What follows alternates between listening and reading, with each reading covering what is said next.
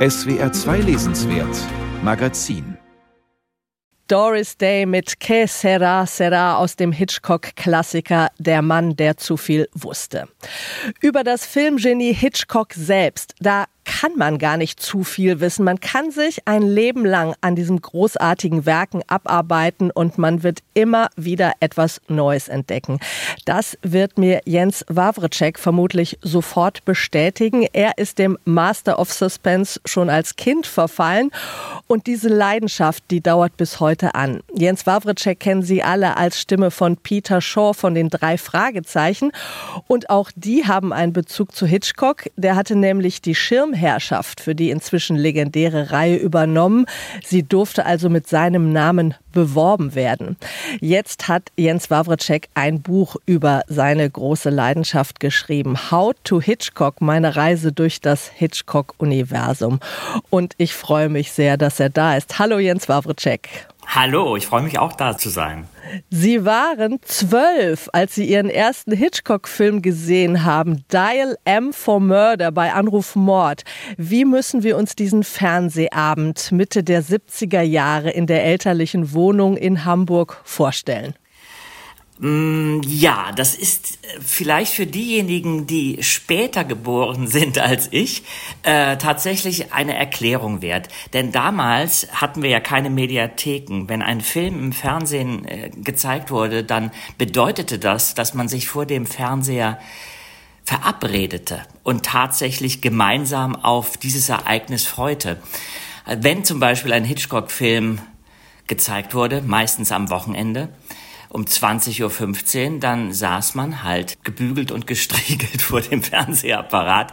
In meinem Fall saß ich meistens vor einem Glas Zitronenlimonade und einem kleinen Teller mit Erdnussflips, links und rechts meine Eltern. Und äh, dieser Fernsehabend hat insofern eine große Bedeutung für mich, weil ich eben den ersten Hitchcock-Film sah und äh, diese Mischung aus den ganz eigenen Farben, die Hitchcock benutzt hat, der sehr Hitchcock typischen Ästhetik, den Stars, der Spannung, der Musik, das hat mich irgendwie umgehauen. Ich, ich konnte das damals natürlich nicht analysieren, aber der Film hatte einen großen Eindruck auf mich gemacht und vor allen Dingen hatte mein Vater, der ein großer Witzbold war, unter den Vorhängen meines Kinderzimmers zwei Schuhe positioniert, die da hervorlugten.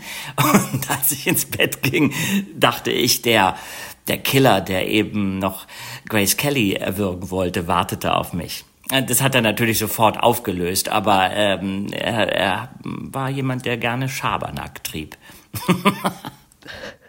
Das mit zwölf, das ist ja schon ganz schön früh eigentlich für einen Hitchcock. Und noch dazu sind Sie, wie Sie ja im Buch auch schreiben, auch noch ein echter Angsthase. Mhm. Absolut. Wie passt das zusammen mit Hitchcock-Fantum? Naja, also ich denke mal, Angst ist ja etwas, was äh, durchaus auch eine gewisse Lust erzeugen kann. Also man möchte ja seine Angst besiegen und Hitchcock bietet einem immer wieder Möglichkeiten, diese Angst zu besiegen und vor allen Dingen dann auch äh, sich von der Angst zu befreien. Er ist kein Regisseur, der einen in der Angst stecken lässt. Und ich glaube, das ist das was ich ganz wichtig finde. Insofern finde ich, ist Hitchcock ein sehr moralischer äh, Regisseur. Er ist nicht jemand, der den äh, den Schrecken erzeugt nur des Schreckens willen oder äh, irgendwelche mit irgendwelchen Splatter-Movies zu äh, vergleichen wäre, die heute so vielleicht ähm, ein Publikum ins Kino locken. Hitchcock äh, erzählt eigentlich hinter diesen spannenden Krimi-Geschichten immer Konflikte zwischen Menschen. Und das ist das, was seine Filme nicht altern lässt, weil ein Film wie bei Anruf Mord habe ich als Zwölfjähriger natürlich ganz anders wahrgenommen als heute. Heute achte ich viel mehr darauf, was zwischen den Personen nicht funktioniert. Das ist die eigentliche Spannung. Das ist keine Opfer und keine Täter gibt, dass es keine eindeutige Schuldzuweisung gibt, dass Grace Kelly genauso viel, ich sage mal, Dreck am Stecken hat wie ihr Ehemann. Und das ist das Spannende. Sie haben die Filme von Hitchcock alle schon zigmal gesehen, aber Sie entdecken, schreiben Sie jedes Mal wieder was Neues. Was war Ihnen denn beim Schreiben dieses Buches wichtig? Worauf wollten Sie besonders das Augenmerk legen?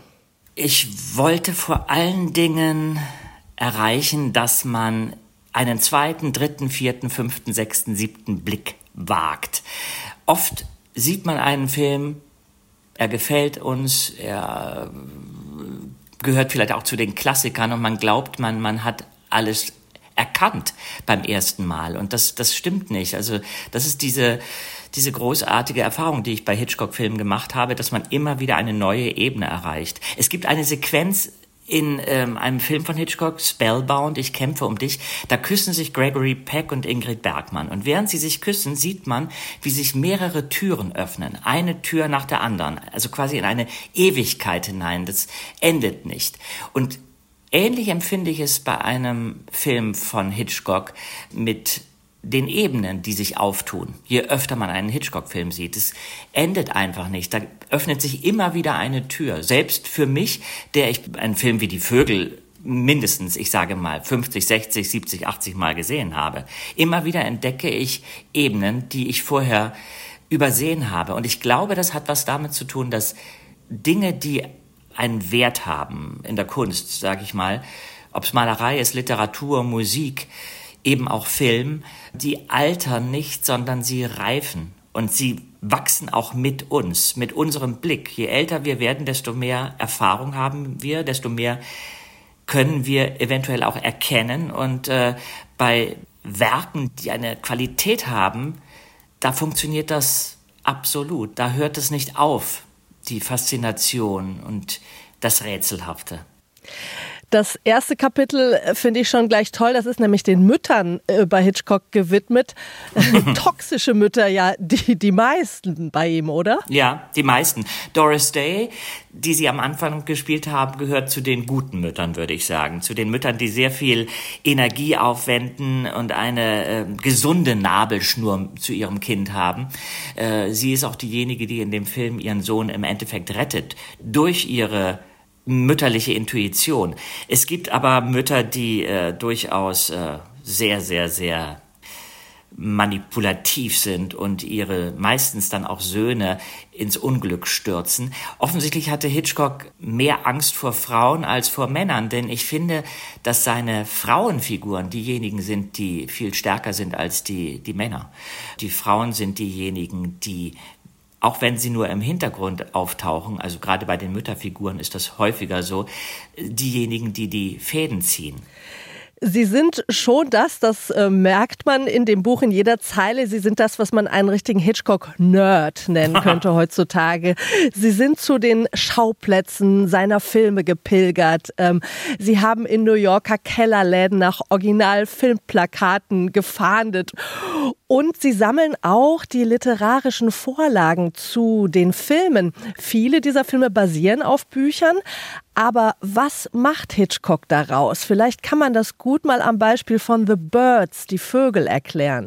Ja, die Vögel ist insofern interessant, weil die Erzählung von Daphne du Maurier, die sie Anfang der 50er Jahre geschrieben hat, eine sehr intensive, knappe, 30 Seiten lange Erzählung ist, die absolut gut funktioniert.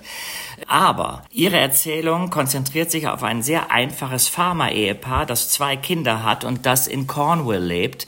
Die ganze Geschichte spielt äh, im Herbst, es regnet, es wird kalt, es ist sehr unschön und ähm, die Vögel greifen nach anderthalb Seiten bereits an. Bei Hitchcock ist die ganze Handlung ins sonnendurchflutete Kalifornien äh, versetzt worden. Wir treffen eine kühle Blondine, Tippi Hedren, und einen smarten jungen Anwalt, Rod Taylor. Und wir müssen aushalten, dass der Film sehr, sehr langsam startet. Wir erleben im Endeffekt erstmal so eine Art Werbefilm für die Schönheiten an der kalifornischen Küste. Man bekommt zwar immer mal einen kleinen Hinweis, dass da irgendwas nicht stimmt, aber im Endeffekt sehen wir eine wunderschöne Landschaft, wir sehen wunderschöne Menschen, wir sehen Friede, Freude, Eierkuchen, sag ich mal. Und dass Hitchcock in diesem Ambiente den Horror eintreffen lässt, dass auf diese Menschen sozusagen das Unglück stürzt, der Untergang der Welt wartet, das hat eine, eine enorme Wirkung. Als ich in Bodega Bay war, das ist der Ort, an dem er die Vögel gedreht hat, habe ich begriffen, dass er keinen besseren Ort wählen konnte, um diese Diskrepanz zwischen der heilen Welt und dem Horror auf die Leinwand zu bringen. Das hatte eine viel stärkere Wirkung im Endeffekt, finde ich, als wenn von vornherein der Schauplatz eher trostlos ist. Und ich glaube, da hat er sehr brillant seine eigenen Versionen geschaffen. Er hat meistens eine Grundsituation aus den literarischen Vorlagen genommen. Er hat dann meistens gesagt, ich werfe die Logik sowieso aus dem Fenster, die interessiert mich nicht. Und dann hat er seine eigene Vision auf die Leinwand gebracht, die oft etwas von Albträumen hat. Ich finde seine, der Sog, den viele seiner Filme haben, ist der Sog eines Traumes, aus dem man nicht aufwachen kann. Am Ende des Buches gibt es noch eine Hitchcock-Empfehlung für jeden Monat des Jahres und es gibt äh, mhm. eine Sternchenbewertung von Ihnen aller Filme. Für unsere Hörer, die jetzt vielleicht vor Weihnachten ein bisschen Zeit haben, welche drei Hitchcock-Filme muss man auf jeden Fall gesehen haben? Oh, ähm, drei, das ist natürlich schon eine sehr, sehr geringe Anzahl. Man müsste eigentlich alle 53 gesehen haben. Aber okay, wenn man ähm, sich reduzieren müsste, dann würde ich zum Beispiel Der Mann, der zu viel wusste, wirklich empfehlen. Das ist ein richtiges Tortenstück. Hitchcock hat ja seine Filme mit Tortenstücken verglichen und damit meinte er eigentlich ein saftiges Stück Keentop. Und der Mann, der zu viel wusste, hat alles. Der hat Spannung, der hat Humor, der hat zwei sehr charismatische Hauptdarsteller, Doris Day und James Stewart. Er hat einen unglaublich tollen Score von Bernard Herrmann. Er hat den Oscar-prämierten Song Que Sera Sera. Also das ist einer meiner absoluten Favoriten. Dann denke ich, falls man Psycho noch nicht kennt, ist das ein Film, der unbedingt sehenswert ist, auch wenn er durchaus mich immer ein bisschen deprimiert, aber mm, es ist ein, ein Film, der unglaublich spannend ist und tolle darstellerische Leistungen hat von Anthony Perkins als Norman Bates, einem der berühmtesten Serienkiller der Filmgeschichte. Und es ist der Film mit der legendären Duschszene. Und falls man die bisher noch nicht gesehen hat, dann äh, muss man sich halt warm anziehen. Das ist ein Film, der das äh, Badezimmerbewusstsein verändert hat, meines Erachtens. Ähm, und dann ist ein anderer Film, den ich sehr liebe, im Schatten des Zweifels. Das ist ein Schwarz-Weiß-Film aus den 40er Jahren, in dem äh, Joseph Cotton in eine Kleinstadt fährt. Er ist ein Witwenmörder. Er kehrt zurück in den Schoß seiner Familie. Man hält ihn für einen äh, weltoffenen, smarten, charmanten Bon Vivant. Und äh, die Nichte, die ihm besonders zugetan ist, die muss eben im Laufe dieses Films erfahren, dass ihr Onkel eben nicht der Held ist, für den sie ihn hält, sondern genau das Gegenteil. Und das ist ein Film, der sehr viel mit dem Thema spielt, was projizieren wir in, in Menschen hinein und wie bröckelt dann die Fassade. Das ist ein, ein sehr spannender Film. Vielen Dank, Jens Wawrecek. How to Hitchcock heißt seine sehr persönliche Reise durchs Hitchcock-Universum und bei DTV erschienen.